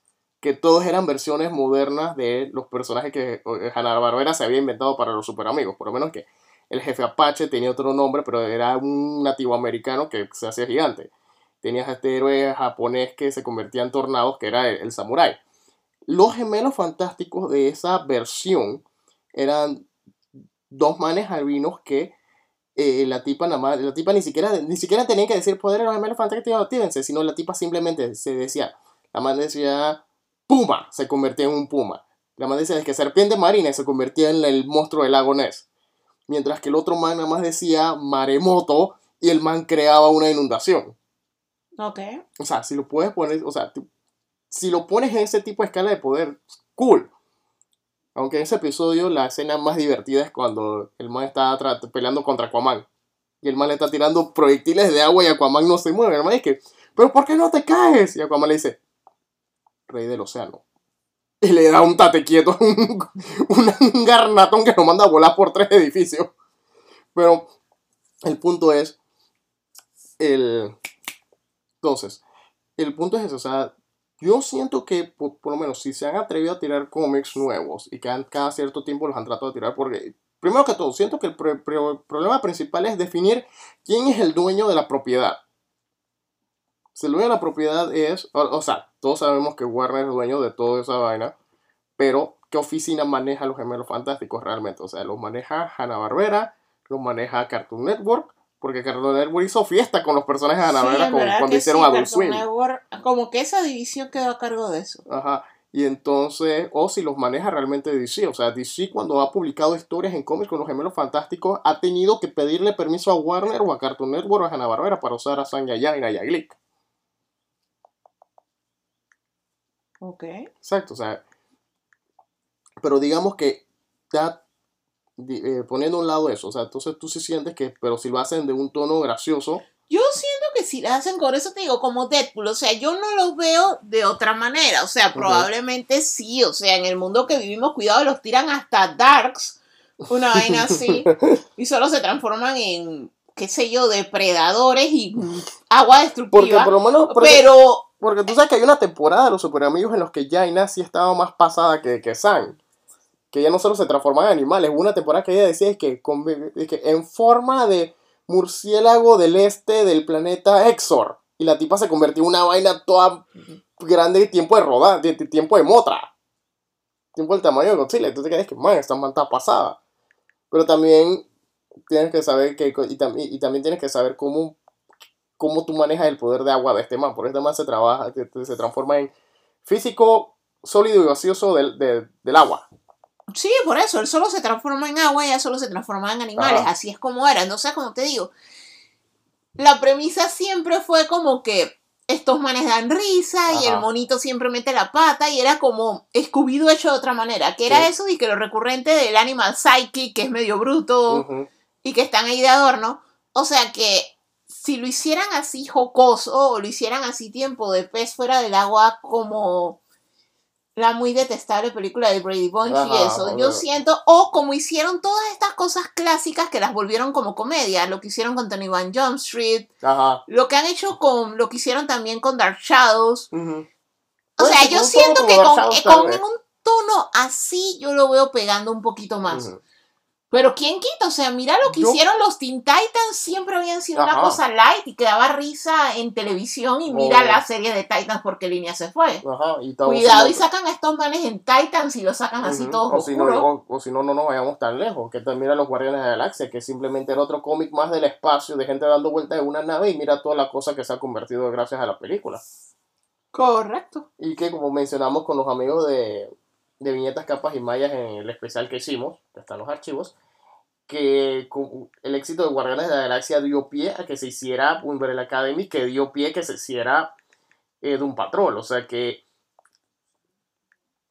es una cuestión de enfoque, o sea, se- es una propiedad... O sea, vivimos en un mundo en el que ya se hizo, o sea, ya vimos un mapache, ya vimos un árbol, esto, y todas las locuras que están saliendo en Doom Patrol, aunque Doom Patrol no es masivo, Doom, Ma- Doom Patrol necesita que le pase lo mismo que pasó con Cobra Kai. Ajá. Necesita Salir que... del stream. Nece- no, necesita cambiar del stream, porque por lo menos en el mismo caso de Cobra Kai, o sea. Cobra Kai desde que la anunciaron y todo eso, yo puse YouTube Premium, que en esa época se llamaba YouTube Red, aunque yo no entendía el chiste. La cosa fue que esto... Y yo estaba toda emocionada viéndolo, pero yo veía los episodios y no tenía con quién hablar de eso. O sea, nada más teníamos si acaso un par de amigos que se la piratearon y otro como otro amigo que también tenía el YouTube especial. Y no fue el boom que se volvió Ahora que está en Netflix. eh, ajá, que se volvió Cobra Kai ahora que está en Netflix, porque la verdad es que no todos los servicios son masivos, pues. Entonces lo mismo que está sufriendo Doom Patrol, o sea, Doom Patrol comenzó en DC Universe, que no despegó, Se quedó y en entonces ahorita Max. mismo está en HBO Max, que HBO Max no ha salido de Estados Unidos, Ajá. entonces la serie no ha tenido chance, o sea, es una serie que si estuviera en Netflix y fuera disque, así como hace Netflix, que tú entras el viernes en la noche y es el Y banner está. grande y automáticamente te ponen que es la número uno en tu país porque obviamente es la del banner grande. Entonces cuando tú vas a ver esto, la serie despega. Claro. Entonces tendría más oportunidad, pero sí, o sea, ya la gente está más dispuesta a ver este tipo de locuras y ñamor. Es lo mismo que igual Swanting, o sea, si. Swanting la comprara Netflix, Le va mejor. y la pusiera, todo el mundo, o sea, la gente por lo menos vería un episodio, por lo menos para decir cómo ha pasado con mucha gente. O sea, Ajá. vi uno y no me gustó, pero por lo menos lo viste y sabes que existe. Ajá. Pero ahorita mismo esas series están se en el anonimato. Exacto. Ahorita mismo esas series están en el underground, que por eso te ponía el ejemplo de Cobra Kai, porque es el ejemplo perfecto. O sea, ahora todo el mundo habla de Cobra Kai, Ajá. ahora todo el mundo quiere años. practicar karate, y, o sea, la serie es viejísima. O sea, lo que la gente acaba de terminar de ver el fin de semana pasado, nosotros lo terminamos de ver en abril del año pasado. Exacto. O sea, es Y súper. Y, y mi- y mi- como te digo, o sea, Umbrella, y, eh, lo que estábamos discutiendo con estas muchachos la, la vez pasada, o sea, Umbrella Academy se convirtió en una cosa tan masiva, pero cuando tú ves el cómic de Umbrella Academy, que es todo loco, no debería, no debería tener el derecho a ser tan masiva. Sí, pero el asunto es que la haces fun, la haces bien Ajá. producida y al final de cuentas ya el público se acostumbró. También hay que considerar que es el paso del tiempo. O sea, obviamente los adultos de ahora somos los niños de los 80. Ajá. Entonces, los niños de los 80 y 90 estamos abiertos a ver más de esas cosas versus decir los que crecieron en los años 50 y 60 que sí son un poquito más down to earth y es como, ay, esto es ridículo y no me gusta. Ajá. Entonces, sí, el mundo ya dio un giro. Entonces, ahora sí es un mundo en el que los gemelos fantásticos no es lo más ridículo que vas a ver. O sea, King Shark es el dueño de DC. Ajá, o sea, King Shark ha salido en The Flash, ha salido en la serie animada Harley Quinn, va a salir en el cine en, en el Suicide Squad de James Gunn. O sea, King Shark es un personaje que tampoco tiene ni razón de ser de que, de que esté saliendo en tantos medios. Porque ya, o sea, primero que todo el CGI ya mejoró lo suficiente como para que cuando un personaje es digital, completamente digital, tú ya no estés como antes que tú estabas disque, oh my god, se ve falso, no me gusta. No, o sea, ya muchas veces ni siquiera te das cuenta. Entonces, ya con la tecnología actual el personaje se ve bastante real. Y aparte de eso, ya hemos visto de todo. O sea, literalmente ya no somos tan como antes. O sea, ya literalmente Howard the Duck puede volver a tener una película y mientras no se haga novio de la pelada, todo está bien. Esto, O sea, ya puede- prácticamente no hay nada. O sea, acabamos este año una de las películas más taquilleras, obviamente por el COVID, y que ya después no pudo haber otras películas en cinemas así masivamente, fue Sonic, que igualmente es una premisa de videojuego. Y cómo contaron la historia es una premisa ridícula. O sea, es este puerco espín que corre rápido, que viene de otra dimensión y que se hace amigo de un policía. O sea, ya esas cosas para nosotros son rutina. O sea, la película de Garfield ya cuántos años tiene, ya va como para 20, ¿no? Ya está vieja. La película de Garfield, sí, ya. ya tiene- Sí, está súper vieja. tiene- O sea, entonces ya es como que en nuestro mundo una película de los gemelos fantásticos encajaría o una película de inclusive los otros dos muchachos y el perro que también Wendy era medio ridículo también encajaría. O sea, ya es difícil que tú digas que hay algo que tú no puedes hacer por ridículo. Ajá. O sea, vivimos en un mundo en el que mira la película de Deadpool. Ajá. Lo dejaremos con esa opción. Y Alicia dice que sería una película así tiempo de Deadpool. Yo de pronto digo que sí le pueden dar el shot de esta película de pelados de, de adolescentes descubriendo sus habilidades, solo que vienen de otro planeta y tienen estas habilidades raras. Que puede ser un cruce entre un patrón o el mundo secreto del X-Mac, porque sí se convierte en agua también. So, vamos entonces a pasar con los eh, reviews. Yo me leí, como mencioné al inicio, el ron de Daredevil, eh, que inició en el 2019, por el escritor Chip Zdarsky. Eh, de él recomendamos el cómic original de Comixology After, eh, ¿cómo es? Afterlift. Afterlife. Ajá. En el caso del Ron de Chuxidarki, creo que juega mucho con lo que es la dinámica o la rival- rivalidad que es Daredevil, Matt Murdock contra el Kingpin, Wilson Fisk, y que los pone a un punto bien extremo. Porque la historia inicia con que Wilson Fisk, el Kingpin, es el alcalde de Nueva York. Uh, Mientras que por otro lado, Daredevil, Matt Murdock, por cosas que le han pasado anteriormente, ya no es creo que él, él es de estos asistentes, en esta vuelta asistente de, de los que te que, ah, asesoran a, a- a- muchachos que son arrestados y que están en, en libertad condicional, son pa- parole officers creo que son. Entonces, el, Der- eh, Matt Murdock como Daredevil está llegando como que al límite de, de qué hacer con Kingpin, porque él ya ha sido, ya ha estado preso, ya ha sido alcalde, ya ha sido, el mismo Matt Murdock ya ha sido Kingpin del crimen, ha sido líder de, de, la- de los ninjas de Dihan, y hasta el punto en que no puedo más. Y entonces pasa una situación en la que él es prácticamente acusado de homicidio y resulta que sí lo hizo, es un homicidio accidental. ok. Y mientras que al punto en que está Wilson Fix es de que este man, la vida se le está yendo a la porra y por primera vez yo no soy el responsable. Y ya yo soy el alcalde de la ciudad, soy el dueño de la ciudad. Entonces los dos, en las dos situaciones que están los dos, los dos consideran la única opción en esta larga rivalidad y es que es salirse. E- esa es toda la trama de qué pasa si Daredevil ya de- decide ya no ser Daredevil mientras que el Kingpin decide ya no ser el Kingpin. Porque ya, ya lograron, el Kingpin logró lo que quería mientras que la vida de Daredevil ya llegó a, la ult- a- a- a las últimas consecuencias de todo lo que ha hecho como Daredevil. Uh, Y las cosas que pasan en medio. O sea, es un ron interesante. El arte es buenísimo, pero el arte tiene lo, lo curioso es que son, eh, son artistas rotativos. Si no me equivoco, son varios artistas diferentes. Totalmente recomendable, en especial para todos estos, eh, los que han estado siguiendo la novela de Daredevil, de, de- que escribe Frank Miller prácticamente, que es cuando ese héroe prácticamente dejó de sonreír. Eh, también me leí en Amazon Kindle, me leí Ecos de Mike Richardson, él es el presidente de Dark Horse Comics y él ha sido responsable de cómics como La Máscara, Time Cop y eh, X. Y entonces en el caso de Ecos es esta historia de un muchacho que la vida se la, la tiene en el coño, él es un, es un piloto que entonces despierta en el pasado, despierta en cuando él en, la, en, la, en los 80 cuando él era niño en el pueblo donde él vivió. Entonces él tiene que él tiene eh, tiene la decisión de lograr que su madre y él de niño tengan la vida que él no pudo tener en, el- en su línea de tiempo.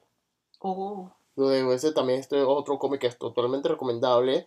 Eh, y ese lo, lo bueno, lo interesante de cosas es que se lee rapidito, debido al tipo de, de historia que lleva. O sea, no es nada totalmente, su- o sea, excepto con el punto de que el man viajó en el tiempo, o sea, no es nada sobrenatural, no hay monstruos, no es nada, simplemente él tomando la decisión de yo no puedo dejar que la vida me lleve a donde me llevó. Tengo que cambiar las cosas y, qué, y cuáles son las consecuencias de ese cambio. ok. Así que totalmente interesante. Nos vimos las, los primeros los episodios 1, 2 y 3 de la segunda temporada de The Voice. También totalmente buenísima, fuera de control. Para los que no saben, The Voice es esta serie de Amazon Prime basada en el cómic de Garth Ennis sobre este grupo de mercenarios, personas Sí, que, son como mercenarios. que, que- que viven en un mundo donde los superhéroes son eh, ambiciosos y poco Ok, importa con la viven en el verdadero mundo de la Liga de la Justicia de Zack Snyder. O sea, sí que total, O completamente, sea, si los absolutamente superhéroes no tuviesen ningún tipo de compasión y rencor ni nada y que fuesen solamente celebridades. O al- sea, que están en el negocio más que nada es por la plata, por la fama, fortune and glory y no realmente por ayudar a las personas. Es un mundo tan oscuro en el que Superman, que en este caso se llama Homelander, Homelander. Es un total, absoluto y completo SOB. O sea, literalmente es un No sociópata total. O sea, no hay manera no de hay describirlo. palabras Es de el ser describir lo más desgraciado es. del universo. no hay palabras para escribir lo maldito que O es. sea, es demasiado malo. La cosa es que es igual que Superman, o sea, es totalmente indestructible, solamente que vivimos en este mundo en el que no hay un Lex Luthor y no hay un Batman. Ajá. De momento, pues porque la serie está empezando su segunda temporada. Ajá. Esto en Comixology Unlimited tienen hasta el volumen 6 Solo para pedirlo, solamente que no los he leído aún. Ujú, y Sí que realmente no sé si sí va a haber un alguien que lo detenga, y- pues. y una advertencia aquí, el, la serie de Se por fue sí- por la tangente. No, no tanto porque se fue por otra línea, a diferencia del cómic. O sea, la serie tiene en común el primer volumen en relación con el cómic. Pero, en relación, la serie es bien violenta, bien gráfica. El cómic lo es. Pero con todo y todo, la serie de televisión no es tan violenta, ni tan gráfica, ni tan loca como lo que es el cómic. No, o sea, el cómic es mucho más sangriento y mucho más, Más violento, y pero más fumado. y o sea, más fumado, un- pero o sea, la, la una serie, relación- una superhéroe tiene una relación sexual con la luna. o sea, literalmente la serie le baja un poco el tono, pero con todo y eso es bastante fuerte. Pero el asunto es que gran parte de la premisa gira alrededor de eso, de que tienes este Dios entre nosotros y que sí realmente se crea un Dios entre nosotros, totalmente déspota, poderoso y fuera de control. Y entonces sencillamente, o sea, si hay un wannabe Batman del mundo este que también es oscuro, psicópata y eso que se llama Noir, pero no está por destruirlo so far. Y como les digo, no hay un Lex Luthor, no hay Kryptonita, o sea, no, de momento no hay como nada y está todo el mundo bajo la opresión de este man, solamente que él se presenta como un héroe. Exacto, porque gran parte del público no sabe que está no bajo sabe, presión. o sea, el público no sabe que los superhéroes son un desmadre, pero Ajá. todos son un desmadre. El Ajá. que no es adicto a droga es este de- tirano total, esto, todos tienen algún problema, pero todo es la imagen pública que ellos tienen que se burla de la cultura del superhéroe, o sea, literalmente tienen películas, tienen merchandising, hacen ruedas de prensa, todo lo hacen público, porque en realidad ellos, o sea, ellos son propiedad, por así decirlo, de una farmacéutica. Ajá. Y la farmacéutica lo que hace es promover que estén los héroes y mostrar que son como que lo mejor del Lo mundo, mejor la Liga de la. Justicia, cuando no lo son. Entonces, el grupo este, The Boys, es- son personas que fueron, que sufrieron daños colaterales. O perdieron un ser querido, o les quitaron algo, les violaron a su pareja, pudieron haber pasado varias cosas, pero fueron víctimas de los superhéroes. Ellos saben cómo son los superhéroes realmente. Entonces están tratando de detenerlo, solamente que lo están haciendo bien a lo vigilante, clandestinamente, porque no tienen recursos, porque los superhéroes son de la corporación más grande del mundo, que de hecho controla gobierno no se- todo. y el gobierno no se quiere meter. Y entonces el gobierno no, no se quiere meter. no se quiere meter oficialmente. Y entonces ellos, extra- usua- eh, la premisa es que The Boys, o por lo menos el personaje principal, Billy Butcher, él no está ni con la farmacéutica ni con el el gobierno. principal es Billy Butcher, o el principal es este niñito. El principal es Huey porque él es el que Huey. lleva la historia, pero el que es el, el team leader del equipo es Billy Butcher. No, obviamente el líder sabemos que es Ajá. Butcher, pero yo siempre pensé que el principal era Huey. No sé, el principal de la historia es Huey que fue víctima de una de estas situaciones. O sea, O sea, él perdió su novia normal. por uno de los superhéroes y entonces al final de cuentas él queda metido con este personaje Butcher que él básicamente su motivación es que él por culpa de Homelander perdió a la esposa. O sea, y eso es lo que a él lo motiva. Entonces, él- él- entonces para, en el- en- para los ojos de Billy Butcher, ninguno de ellos tiene redención. Por más que hagan las cosas, ninguno de ellos tiene redención. Y de hecho, para los ojos de Billy Butcher, nadie tiene redención. Héroe, y- héroe humano. No, sí, él ya está todo cínico, o sea, le han pasado una serie de cosas que él, o sea, uno sabe que él ya es una sombra de lo que era Ajá. porque cuando se Entonces- encuentra con otros personajes que lo conocían de antes se lo dicen, o sea, Ajá. ya sencillamente perdí todo y perdí todo por estos supers que salieron de la nada, así que los odio. Y Entonces, eh, Billy Butcher, adentro, que lo que es lo cínico, él es prácticamente el personaje más gracioso de, de toda la serie. Por las- las- porque dentro de su cinismo, él sí no le importan las cosas. Él sí va haciendo destrampe a donde sea que vaya. Y entonces tiene el- la otra O dinámica sea, lo más gracioso es él y el Aquaman que se llama. Deep, porque, o sea, él tiene la, lo- la- o sea, literalmente que habla con los peces, o sea, no como Aquaman que él después sí explica que él los controla, pero no es que habla con ellos porque los peces no tienen la inteligencia para hablar y whatever. Pero este man sí literalmente puede hablar desde con un pececito dorado hasta con una ballena, aunque las ballenas son mamíferos, pero con cualquier cosa del agua. Ajá. La vaina es que al man todo le sale mal. En la primera temporada, el man estaba parqueando con un delfín, eran amigos y eran lo máximo y lo iba a salvar y lo mató de la manera accidentalmente, pues porque al man todo le sale mal más up ever. Y así es siempre. O sea, cualquier animal marino que esté cerca de él va a morir horriblemente. y con eso ya dijimos bastante. Vean la serie, es bien divertida. Te pone el lado oscuro de controversia de superhéroes. Y como dijo Alicia, es si Zack Snyder no hubiese tenido ningún tipo de restricción, así hubiese quedado la Liga de la Justicia de él. So, eh, entonces, eso es. Eh, Alicia sí ha jugado. Yo me jugué una parte del juego, pero Alicia sí ha jugado el videojuego de esta semana, Tell Me Why, que es sobre estos dos eh, gemelos que resulta que tienen. ¿Alguien escuchó un ruido raro? Fue Beboquio, pero sí, no sé. Bebocho, qué- nuestro perrito, está al lado, pero no sabemos si estornudó o si tiene que ir al baño. Y espero que ese ruido no. Bueno, Alicia ya se tapó la nariz, así que. y luego nos preguntan por qué no hemos hecho Twitch. Bueno, porque. Porque tenemos un perrito flatulento. wow. La ruta del geek con Dick and Fart. Ok, la cosa es que Tell Me Why es un juego de Don't Not que fue la misma compañía que hizo Life is Strange, que es un juego sencillamente brillante.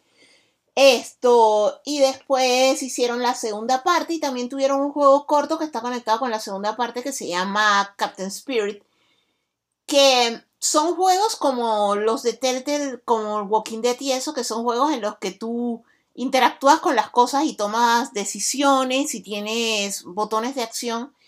Esto, y vas como viviendo una historia y el juego se va adaptando. Es como elige tu propia aventura, pero en videojuego.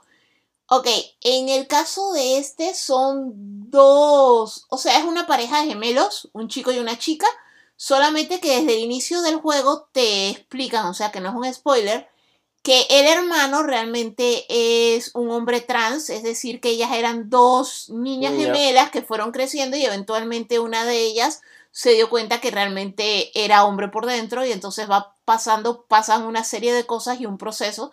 Esto, ellos tienen que regresar a su pueblo natal para vender la casa en la que ellos crecieron y ya como despedirse de su pasado, que si tiene una tragedia, la muerte de la mamá y todo eso. Esto, ellos quieren es ir a despedirse ya del pasado, cerrar ese capítulo para empezar sus vidas, ya muy probablemente no juntos, porque han estado separados mucho tiempo, porque por lo que pasó con la muerte de la mamá, el chico estuvo en el, ¿cómo que se llama? Reformatorio por 10 años. Estuvo en el Yubi. La cosa es que cuando tú comienzas la aventura, esto, los juegos de Don't Not siempre son juegos que tocan temas muy actuales, temas de inclusión.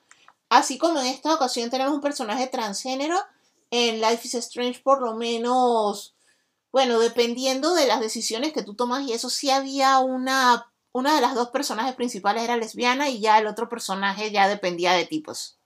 Esto, siempre han tocado temas muy actuales. El segundo juego trata de una pareja de hermanos latinos, justamente en el área más regnet de Estados Unidos, donde hay más racismo y los pobres chicos no podían ir, pero ni al súper sin que ya pensaran son ladrones, son esto y son lo otro porque son latinos. Entonces, en este juego hay un peso bien grande sobre todo el proceso de transición por el que pasó Tyler para convertirse en hombre y el efecto que tiene tanto en él en su familia al regresar al pueblo. Esto, el juego es en capítulos, yo voy por el, todavía ya estoy terminando el primer capítulo, son, van a ser tres, sale uno por semana los miércoles, o sea que ya el 3 sale esta semana. Esto, a medida que van av- avanzando la historia, lo que tú ves es el proceso de regresar al pueblo. El pueblo cuando ve a la muchacha y el muchacho que quedan como en shock de, ¿y este man quién es? Ajá. que me imagino que es lo que deben estar viviendo las hermanas Wachowski cada vez que van a algún lado. Esto, porque es un pueblo así de, de estos Estados Unidos llegando a Alaska, donde la mayoría son indígenas americanos y eso, y que son como que muy tradicionales. O sea que para todos es como que, what the fuck, o esto es algo que yo nunca había visto. De hecho, la primera persona que es, se encuentra así el pueblo, lo primero que le dice es que, pero ¿cómo hiciste esto? O sea, eh, nunca había visto a alguien transgénero, pero tú eres un hombre, o sea, pero tú eres una niña. Entonces es todo ese proceso, que de hecho era la razón por la que Tyler no quería volver al pueblo Ajá. porque obviamente es bastante difícil. Esto, y entonces te ponen los zapatos de él y en los zapatos de la hermana.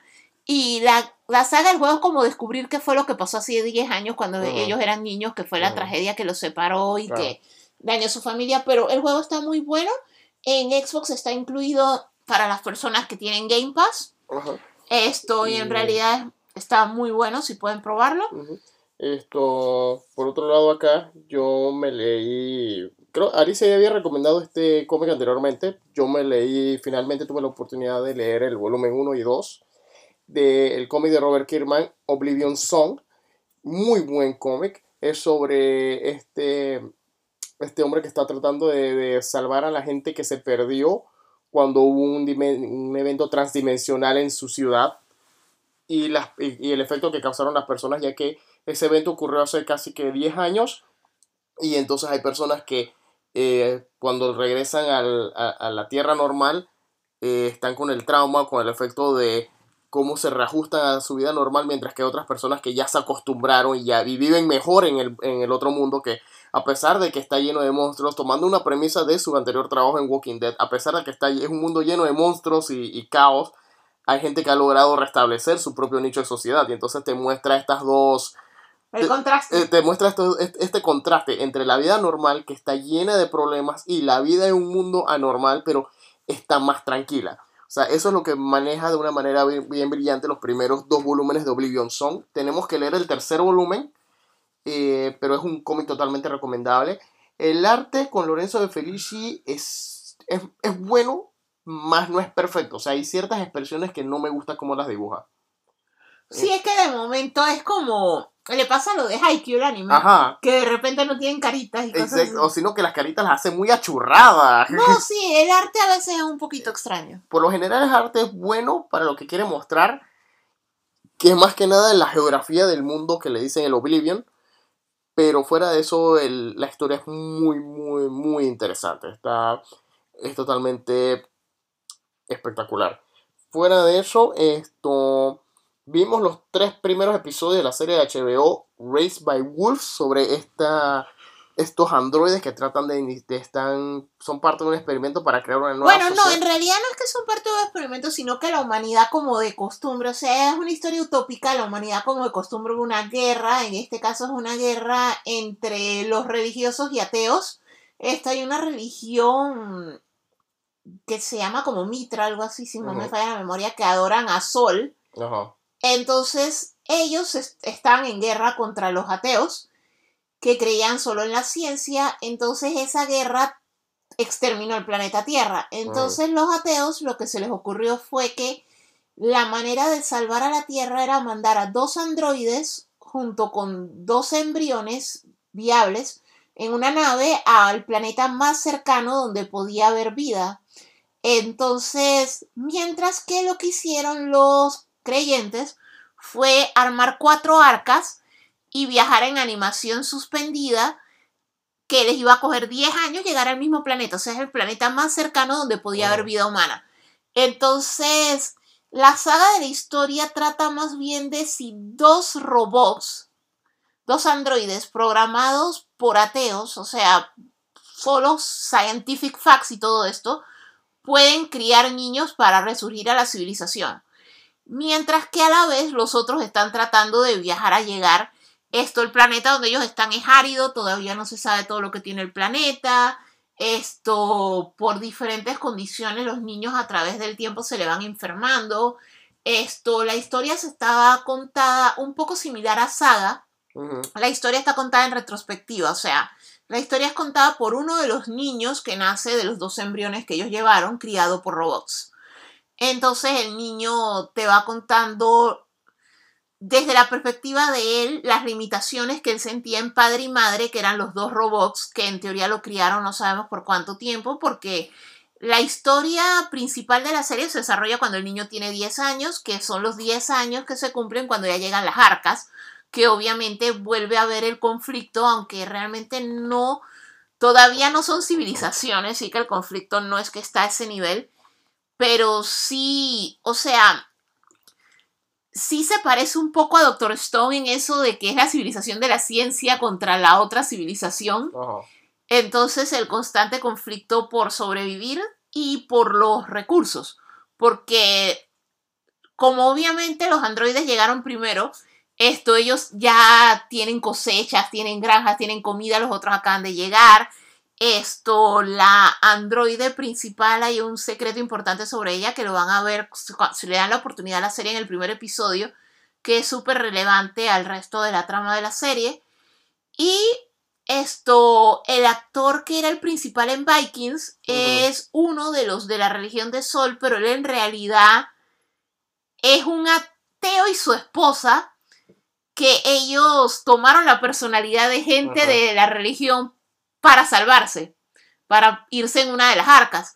Entonces, también hay que ver, está muy interesante cómo se desenvuelve el personaje de él que está infiltrado, pues. Mm. Entonces, la serie está muy buena. Los dos primeros capítulos fueron dirigidos por Ridley Scott.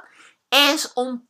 Sí, tiene sus toques un, sus toques un poco extraños y al principio puede que les dé un vibe como a Prometheus. Pero sí, al final me dio más vibe, fue como a Doctor Stone, porque al final o sea, es un planeta nuevo y son dos enfoques diferentes de cómo restablecer la sociedad. O sea, un enfoque completamente científico y un enfoque de esta gente que completamente creen en su religión de ellos y entonces esperan que todo sea como un milagro. O sea, unos están sembrando mientras los otros ruegan por comida y así. Entonces ese contraste está bastante interesante. Vamos a ver hacia dónde va los niños actores, sobre todo el principal campeón, esto tiene bastante potencial y es de una familia de niños actores. O sea, los tres hermanos actúan y de hecho oh. los tres vienen escalonados. Esto se me escapa el nombre. Da un segundo, lo busco, pero el asunto es que sí, es una familia de... Y de hecho que pueden hacer lo mismo que hizo Walking Dead.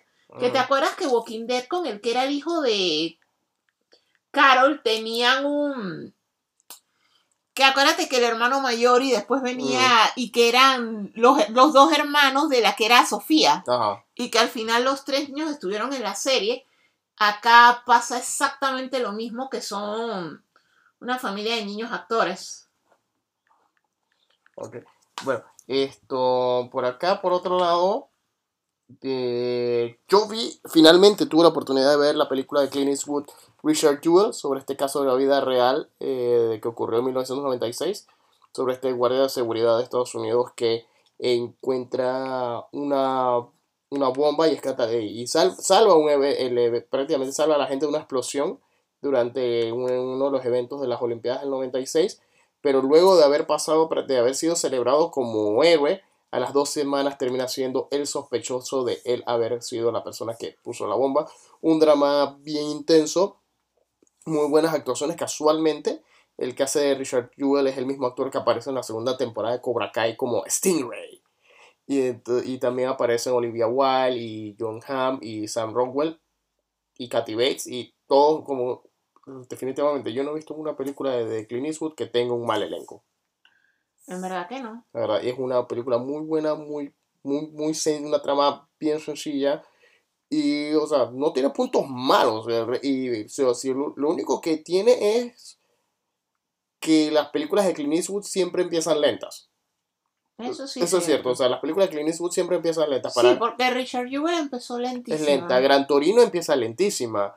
Unforgiven ni se diga, pero ya cuando ya estás metido en lo que se, de qué se trata la película, ya tú vas right through y quedas metido y quedas involucrado. La verdad, la película está muy, muy buena. Es un caso de la vida real, pero que no tuvo, eh, eh, no pasó sin controversias. De hecho, sabes que primero lo sabías que el Richard Jewell, el, la persona de la vida real, no solo estuvo, no, no, solo sus declaraciones, sino cuando ya había terminado el caso, él se burló del mismo en Saturday Night Live.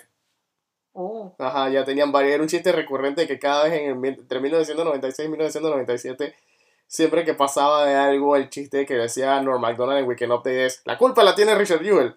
Entonces un día él estuvo en el segmento de Norm MacDonald y le dijo, que ¿estuviste en Francia el día que, se estrelló la princesa Diana? ¿Qué, ¿Qué sabes sobre la Madre Teresa? la cosa es que, bueno, la película está muy, muy, muy, muy buena, totalmente recomendable. A ver, Alicia, ¿qué más tienes por allá? Tú incluiste aquí en el rundown Food Wars. ¿Has estado viendo Food Wars? Ah, sí, he estado viendo la última temporada de Food Wars, pero que volviendo al tema anterior, a ver, ya había encontrado el nombre. Se llama Winta Magrat, oh. que son los hermanos Magrat. que eso, ajá, que son niños actores que han estado también saliendo en muchas cosas Mm. últimamente. Sí. Ok, yo he estado viendo Food Wars, la, el quinto plato, que es Con la cuando quinta están, temporada. ajá, que están en el en un concurso de cocina que se llama Blue. Ajá. Esto, tengo unos episodios de atraso de la temporada, pero uno de los episodios que vi que más me llamó la atención fue que en este concurso ellos están con una asociación de cocineros así toda dark que se llama Noir. Que ellos lo que están es dispuestos a cocinar como sea, o sea, ellos van más allá de los boundaries, inclusive de la ley, Ajá. en la comida que hacen. Entonces, uno de los retos que les tocó hacer a los chicos que hemos venido siguiendo de la. Academia de Cocina fue cocinar para un anciano que era su última comida. Entonces, era así como que los cocineros darks estaban todos disque, bueno, para nosotros es rutinas estar en prisiones y cocinar para gente que es su última comida, así que sabemos qué hacer y qué experiencia generarles. Entonces, lo que me gustó del episodio y lo hizo bueno a mi gusto fue el hecho de que el objetivo del, del, del protagonista de la serie Soma fue yo no quiero hacer un platillo que sea el que ya tú sientas que tú te lo comiste y te moriste, sino que lo que yo te voy a hacer es un aperitivo para recordarte a ti que tú todavía tienes por qué vivir. O sea, tal vez ya estás viejo para cocinar, Mm. pero tú puedes seguir degustando y descubriendo nuevos bocadillos y nuevas comidas. Esto es un aperitivo para que tú sigas viviendo y cuando ya tú sientas que en verdad ya viviste lo suficiente y estás listo para morir, entonces ven para que yo te dé el plato y sea el último que comas antes de morir. pretty. Y yo dije, qué bestia, en verdad. Muy buen La episodio. botó, la botó. En realidad la serie para esta última temporada ha subido bastante el nivel. Y ya de ahí lo otro fue que finalmente me puse al día en Good Doctor. Esto, la serie en verdad está muy buena. Curiosamente, la versión coreana solo tenía 20 episodios. ¿Y esta cuántas tiene la ya la han milqueado porque lleva tres temporadas. De y- 22 episodios de- cada una. Sí, ya las últimas ya estaban en los 20 episodios. Esto, la serie se fue por la ruta de Grey's Anatomy, de hagamos una desgracia y matemos personajes principales y tocará ver cómo regresa en la cuarta, pero en realidad el papel que está haciendo Freddie Highmore está muy bien hecho y en realidad es una serie de hospital diferente, porque nosotros nos habíamos acostumbrado que todas las series eran Melrose Place, en un hospital, eran Hospital Place Hospital Place. y que en realidad no se trataban de medicina ni esas cosas, sino se trataban de puncher y quién anda con quién y quién quema quién con quién. Esto, pero en realidad esta serie es un mix de Doctor House con la medicina y todo eso con Boy Mix World. ok. Con, aprovechándose de que el personaje central es autista, es siempre está aprendiendo una lección de vida que está conectada con el caso de alguno de los pacientes, que usualmente es el que le toca atender a él. Ajá. Y en ese sentido me recuerda muchísimo a Boy Mix World porque tiene su mentor anciano y los otros doctores y eso que son los como que le están enseñando mientras a la vez él lo está viviendo a través del paciente. Entonces al final de cada episodio aprende algo. Claro. O sea, aprende a comprender, como habíamos hablado en una serie, el episodio de la niña trans y cosas así que cuando tú vas a ver, en realidad aprende la lección. Es Claro. como si su mentor fuera el profesor Finney y los otros diferentes maestros, pero Ajá. literalmente rehicieron misma. Boy Meets World en Pero un hospital. y con un autista. Y como autista, o sea, en realidad la serie es muy buena, no aburre. Y esperamos la cuarta temporada ya supuestamente se iba a comenzar a filmar para regresar entre enero y febrero. Esperemos que sí pueda filmar porque como les comentaba cuando hablamos de, de Robert Pattinson, muchas cosas van a cambiar para bravo. los estudios con eso porque ya se están dando cuenta que sí hay un factor alto de riesgo todavía. Hablando de cosas, para el día de hoy empezó, se, se reinició la filmación de Misión Imposible 7 y ya.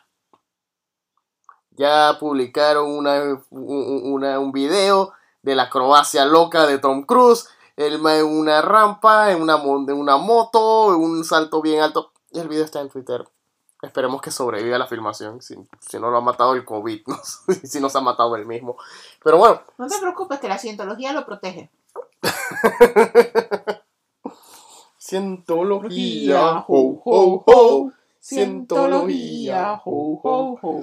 Esa fue una canción de Navidad que estuvimos, que escuchamos eh, un día que estábamos en California, Eh, en Los Ángeles. Nosotros se nos ocurrió una vuelta a pasar Navidad en California porque no estábamos aware de lo frío que se pone. Entonces nosotros nos fuimos a Hollywood a ver qué adornos y eso había en el Paseo de la Fama y eso como por donde está el teatro donde se hacen los Óscares. El antiguo Kodak Theater le cambian el nombre a ese teatro cada rato por donde está el capitán. Y justo por ahí está el edificio de Ron Hubbard, el fundador de, De la, la cientología, cientología. que es donde tiene todos los libros de pop y ficción que él escribía. Sí, porque es, es curioso, porque tú pasas por la ventana del, del edificio de, Ron, de L. Ron Howard y entonces tienes en la misma ventana donde tiene los libros de cientología, de un lado, del otro lado está toda la saga de Battlefield Earth. Ah, o sea, todo lo, que, la todo lo que el hombre escribió antes de escribir la dianética y de redefinir su vida.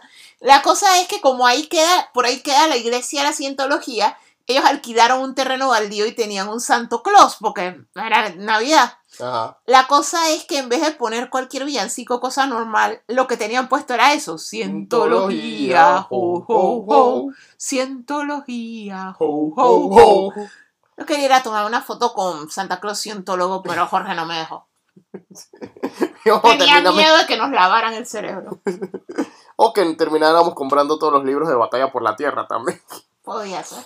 De pronto veíamos la película de John Travolta de una manera diferente. Spell your name. so, eh, bueno, creo que llegamos hasta aquí por hoy. Eh, eh, recuerden que en septiembre ahí está la segunda parte del DC Fandom y está el, el evento de Hasbro y eh, que, está, que es alrededor del 20, 25 por ahí, 25, 22 por, ahí, por, por ahí, casi acabándose el mes. Pero en medio de eso, el 19 de septiembre es el Batman Day. Ya pueden descargar la aplicación de Waze, de que, en el que la ruta te la dice la voz de Batman. Y si te metes por el camino equivocado, te habla el acertijo.